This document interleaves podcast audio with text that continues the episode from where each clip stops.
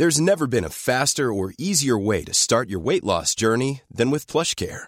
PlushCare accepts most insurance plans and gives you online access to board-certified physicians who can prescribe FDA-approved weight loss medications like Wigovi and Zepbound for those who qualify. Take charge of your health and speak with a board-certified physician about a weight loss plan that's right for you. Get started today at plushcare.com slash weight loss. That's plushcare.com slash weight loss. plushcare.com slash weight loss. Eu sou Mário Persona e essas são as respostas que eu dei aos que me perguntaram sobre a Bíblia. Você escreveu perguntando em que parte da Bíblia nós devemos crer. Ora, nós devemos crer em toda a Bíblia e pedir a direção de Deus para saber manejar bem a palavra da verdade, aplicando cada passagem ao seu devido contexto e lugar. O Espiritismo, que você se diz membro dessa religião, diz crer em apenas 10% da Bíblia, ou seja, apenas em alguns preceitos morais dos evangelhos e nos Dez Mandamentos. Mas é importante entender que os evangelhos são um período de transição e são essencialmente judaicos na sua natureza.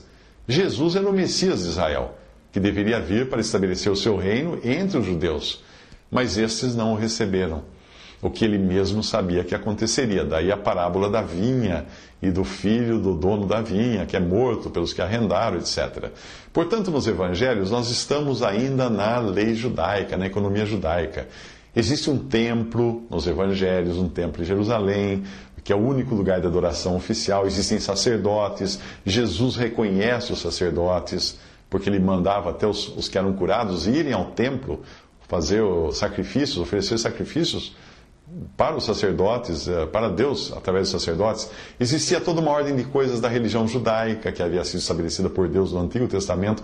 Portanto, o conhecimento que o homem tinha nesse estágio da Bíblia, nos evangelhos, era um conhecimento ainda de causa e efeito. Cumpra a lei e viverás. Aquele que cumprisse a lei ia viver pela lei.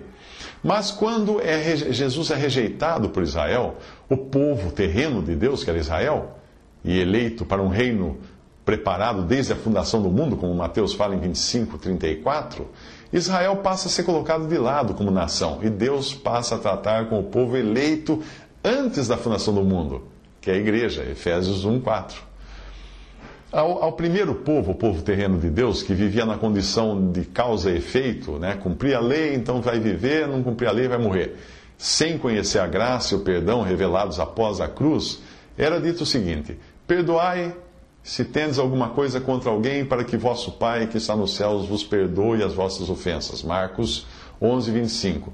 Já ao segundo povo, a igreja, que é o conjunto dos salvos por Cristo, é dito o seguinte: Assim como Cristo vos perdoou, vos perdoou assim fazei vós também. Colossenses 3,13. No primeiro caso, era preciso perdoar para ser perdoado. O vagão da boa obra era visto na frente da locomotiva da obra do perdão de Deus. No segundo caso, perdoamos porque fomos perdoados. A locomotiva da obra divina passou para a frente do vagão da obra pessoal. Quando alguém decide selecionar apenas uma parte da Bíblia, por mais autêntica que seja, vai perder o todo, não vai enxergar.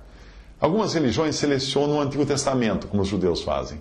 Outras selecionam o Novo Testamento, porém adotando práticas do Antigo Testamento, sacerdotes, templos, rituais, etc. Outras apenas regras morais de um ou do outro, como fazem os espíritas. Mas todas elas perdem com isso a visão do todo. A revelação de Deus não parou no Antigo Testamento, como acreditam os judeus. Não parou nos evangelhos, como acreditam os espíritas. Mas ela segue para fechar com chave de ouro todas as coisas no livro de Apocalipse.